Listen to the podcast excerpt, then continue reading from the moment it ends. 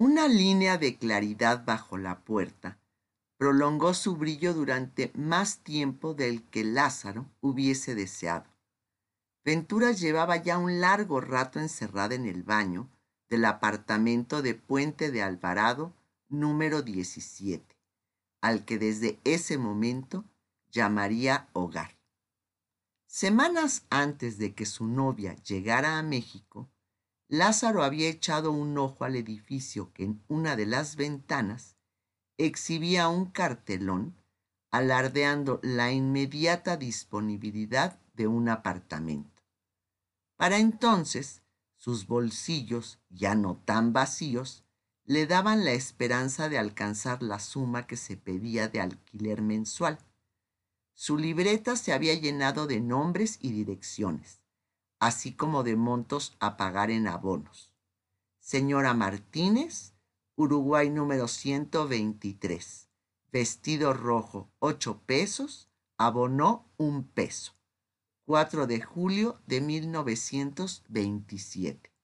El indicio de que ya podría darse el lujo de rentar en ese sitio era que Lázaro había contratado a un muchachito que le cargaba la mercancía, mientras él tocaba a las puertas de las decenas de calles que recorría a diario, elegantemente vestido de traje y con su libreta en mano. Quería un lugar más confortable para su esposa, no aquel cuarto que ocupaba en la vecindad de la Merced. Afortunadamente, cuando ella llegó, todo estaba listo para recibirla en aquel tibio domicilio. Ventura se miraba en el espejo y lo que veía era el resquemor de su alma. Sabía que sus rasgos de inocencia estaban a punto de difuminarse. En esos instantes sintió el desamparo que experimenta una niña huérfana y lloró. Trató de contener las lágrimas para no arruinar el aspecto exquisito de su maquillaje. Los polvos de arroz le habían dejado una tez mate, nívea, impecable. Se debatía en la tentación de descubrir lo que aprendería su cuerpo al ser acariciado por su desconocido esposo, quien le llevaba 17 años de experiencia respiró profundamente y apretó el sedoso listón de su túnica que cubría su escote. Tiró de la perilla que atoraba la puerta. Esta cedió con un ligero quejido y ella la empujó abriendo tan solo unos centímetros, lo suficiente para pasar rozando todo su cuerpo con el canto de madera mal barnizado. Titubeó a medida que cerraba de nuevo la puerta tras ella, y la incertidumbre estuvo a punto de jugarle una mala pasada, orillándola a regresar una vez más al baño. Esto no sucedió porque la tenue luz esculpió el contorno de su cuerpo bajo los delgados velos de color blanco que la cubrían y que se le figuraba eran el escudo de su virginidad. Su inseparable baúl había resguardado las prendas y la ropa de cama que con sumo cuidado su madre acomodó en él. Las sábanas de algodón habían sido dispuestas hasta arriba del equipaje, ya que Sara sabía que en cuanto su hija llegara a México, haría uso de ellas. Vestía por primera vez el camisón de seda que durante meses habían bordado los desvelos de quien más la quería. El tiempo se había agotado. Lázaro la tomó de los brazos con dulzura acercándola hacia él. Ella se movió obediente y le cedió las manos que él llevó hasta sus labios para besarlas. Después fue guiando sus dedos con paciencia sobre los hombros torneados por la valentía de aquella joven, a quien se le acumulaban años de bravura en cada paso que daba. Ella sintió un escalofrío que la hizo estremecer, sin poder disimular que a duras penas se sostenía en pie. Lázaro la rescató tomándola por la cintura y guiándola hasta el borde de la cama donde la ayudó a sentarse. Poco a poco, y con una delicadeza como la del rocío matinal sobre la hierba, Lázaro soltó el apretado nudo del listón que le protegía el escote, descubriendo un lunar en el pecho izquierdo, marca de familia. Ventura se recostó insegura en cada uno de sus movimientos el farol de Puente de Alvarado parpadeaba iluminando el cortinaje casi traslúcido de la ventana. Crecía el deseo de Lázaro por besarla. Se hacía hasta doloroso y esperaba que ella no se apartara cuando él le tocara los labios y la barbilla y bajara por su cuello. Una mezcla de miedo y placer, de pudor y alegría iba tejiendo un ovillo de emociones en aquel lecho. Se inclinó sobre ella, sintió la tersura de su piel y le acarició los labios. Ventura se dejó besar y abrazar, y el cuerpo paciente de Lázaro supo esperar a que ella se adaptara a él entrelazándose en una intimidad que poco a poco entibió las sábanas bordadas con los vistosos hilos de Estambul. Aquel fulgor que tenuemente iluminaba las cortinas se posó sobre la seda que yacía en el piso y se fundió con ella. Ventura se dirigió al baño, arrastró la puerta tras ella con suavidad, y sus pupilas, ahora ajenas al destello de la lamparilla, hicieron un esfuerzo por mantenerse abiertas. Lázaro vio la línea de luz reaparecer bajo la puerta sin poder disimular su inquietud porque ella volviera. Segundos después se escuchó el correr del agua. La oyó llorar al otro lado de la pared y cuando ella salió, vio sus ojos enrojecidos e intercambiaron miradas. Ventura se abrazó al hombre que le ofreció sus brazos para cobijarla. Los largos meses de soledad que había pasado Lázaro lo habían hecho deseoso de proteger la fragilidad de Ventura en esos momentos. Él acercó sus labios para decirle al oído, Noshada buena y bienvenida a mi vida, a nuestra vida en juntos. Le dedicó a su esposa un roce de cariño apagando la luz y dejándola en la penumbra con los ojos abiertos, siguiendo el parpadeo del farol. Finalmente ella se quedó dormida con la cabeza recargada en el pecho de su marido y disfrutando de una sensación de resguardo que nunca antes había sentido. Ventura esperaba los amaneceres sentada en la cama observando cómo el titilar de la luminaria se iba diluyendo al ser absorbido por el albor de la mañana. Las emociones de las cosas nuevas que experimentaba cada día la despertaban con una sensación de avidez y deseaba saber escribir para mandar por carta sus impresiones. Contemplaba en silencio el rostro apacible de Lázaro y se sentía afortunada el hombre que dormía junto a ella era cariñoso, paciente, y le demostraba en cada oportunidad su gratitud por haber aceptado venir desde Estambul a reunirse con él. Le tomó unos días acostumbrarse a los diferentes ruidos del departamento, que como cualquier casa, posee su propio idioma en el crujir de la madera o en las pisadas de los vecinos. El sistema circulatorio del agua era compartido en el inmueble. Se escuchaba al propietario colindante dándose un baño o a la señora del departamento de arriba lavando los trastes. El número 17 era un modesto edificio. Del centro del vestíbulo principal con luces mortecinas partía una estrecha escalera que caracoleaba por cada uno de los siete pisos. La azotea albergaba una telaraña de mecates con ropa tendida al sol y tres tinacos un tanto herrumbrosos. Desde ahí arriba podían observarse los tejados de aquella ciudad creciente. La casa de Lázaro y Ventura tenía dos habitaciones, una más amplia que la otra.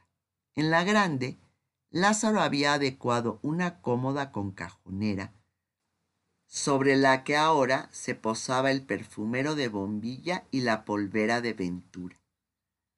Un armario que hasta entonces había permanecido desnudo, pero que en lo sucesivo vestiría los atavíos de la joven esposa y los protegería con sus dos grandes puertas de madera finamente tallada. Las patas del mueble eran pequeñas, casi imperceptibles, aunque cargaban en sus jorobas como espaldas a aquel gigante de oscuro roble.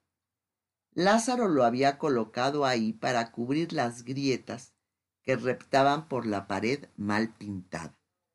Justo enfrente se encontraba la cama, que desde el arribo de Ventura se vería siempre tendida con pulcritud. Una de las carpetas tejidas a gancho que salieron del baúl turco cubrió la mesita de noche. La pequeña sala constaba de una estantería sin libros hasta ese momento y una mesa baja acomodada frente al sofá de dos plazas desde donde podía verse el racimo de ajos contenidos en una bolsita hilada color cobalto, colocado en el quicio de la puerta de entrada. Aquel importante fetiche que Sara había tejido para la casa de su hija haría que Ventura no borrara de su memoria la suya de Estambul, y mucho menos sus costumbres. El ventanal de aquella pieza podía abrirse hacia la estrecha terraza que parecía una jungla de macetones heredados por los últimos inquilinos. Ventura aprendió a tener esa ventana cerrada, ya que lejos de ventilar, en realidad el aire arrastraba el olor a comida frita y aceite requemado de los puestos de la calle. La pequeña cocina de azulejos amarillos se convertiría en su lugar predilecto Ahí fue comprobando que las tardes en que durante años acompañó a su madre entre vapor de ollas, le habían heredado la sazón que con el tiempo la distinguiría como una gran cocinera. Una mesa cuadrada con cubierta de formaica verdosa era la pieza central de aquel santuario. Al sentarse los recién casados uno frente a otro, servía para compartir el queso blanco, el pan, las aceitunas y el jitomate recién partido, característico desayuno mediterráneo. Cuando Lázaro se iba a trabajar, aquella mesa se llenaba de ingredientes con los que Ventura recreaba los sabores de su tierra y se los ofrecía a su esposo como un regalo a su llegada cada noche la harina y todo lo que con ella puede hacerse como panes, borrecas rellenas, roscas y masas para repostería, es casi sagrada para los turcos. Es un pecado tirar pan o desperdiciarlo, y si se cayera al piso sin querer, hay que recogerlo y besarlo para volver a comerlo. La harina significa fertilidad. Durante aquellas cenas descubrió en su marido a un gran conversador y se acostumbró a ver su reflejo en esas pupilas mientras lo escuchaba con atención. El sol entibiaba el nuevo hogar casi toda la mañana y esto apaciguaba en ella la soledad que venía con el eco producido por el vacío de la casa cuando Lázaro partía. Era como si su existencia en este lugar dependiera de que él pronunciara su nombre. Sabía que no contaba con nadie, solo con su esposo, y por un tiempo tendría que serle suficiente. Una mezcla de nostalgia y emoción parecía espolvorearse durante la preparación de la pasta. El baúl, recargado contra la pared en un pequeño espacio, daba la bienvenida a la vez que servía de cofre de blancos.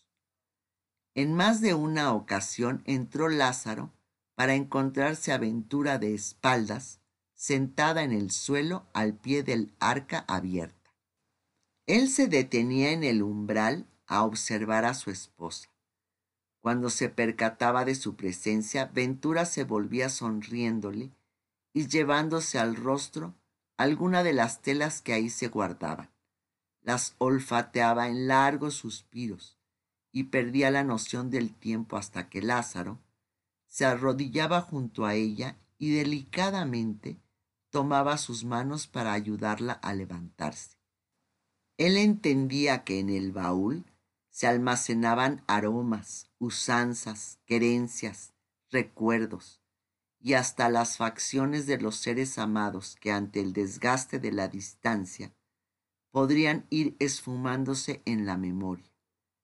No le costaba trabajo imaginar el paisaje que ella contemplaba con los ojos cerrados, el de los minaretes reflejándose en las aguas del Bósforo al atardecer el mismo que a él también le hacía falta. Ventura había vivido siempre rodeada de ciertos objetos, y ahora que no los tenía, los extrañaba, y por momentos los hallaba imprescindibles. Con el paso de los días, fue apoderándose de su casa y fue haciendo suyas las cosas nuevas, los aromas, algunos sabores y el pulso de México. Le tomó muchos días atreverse a salir sola a la calle. Lázaro le había presentado a la portera para que contestara sus preguntas y dudas cuando él no estuviera, pero aún así, Ventura no sentía la confianza de hacerlo, al menos en un principio cuando nadie la conocía. Le costaba trabajo caminar por rumbos desconocidos pues aunque Lázaro ya la había guiado por esas mismas aceras, el hacerlo a solas le provocaba inseguridad. Cuando por fin empezó a salir, fue para dirigirse al mercado de la Merced y comprar todo lo necesario para su entretenimiento culinario. Se detenía en cada esquina y se daba cuenta de que este era su nuevo mundo que debía explorarlo a pesar de sentir un poco de cobardía. Las calles de su querido Estambul vivían solo en su imaginación, no bajo sus pies como antaño. Amanecía el mes de julio. Era sábado. Lázaro invitó a su esposa a recorrer algunas de las calles que trazarían el plano de las rutas que a menudo ella recorrería calles como Jesús María Colombia, Justo Sierra, Brasil y otras más que albergarían los pasos de Ventura. Llegaron al Parque de Loreto.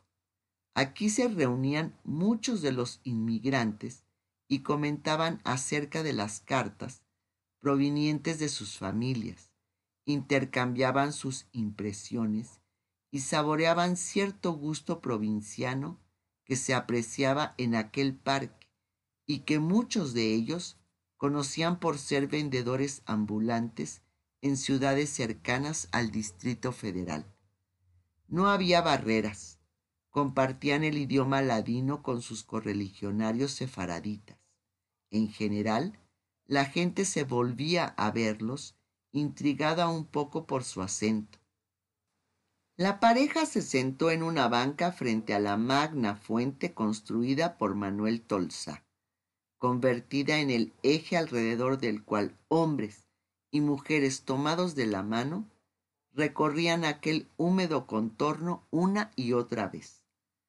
Los primeros días transcurrieron tratando de borrar los años de costumbres de soltero de Lázaro, que fueron sustituyéndose sutilmente por el orden la disminución del silencio y las comidas calientes, las prendas almidonadas, los libros bien enfilados y las fotografías dentro de un álbum hacían evidente la presencia de una mujer.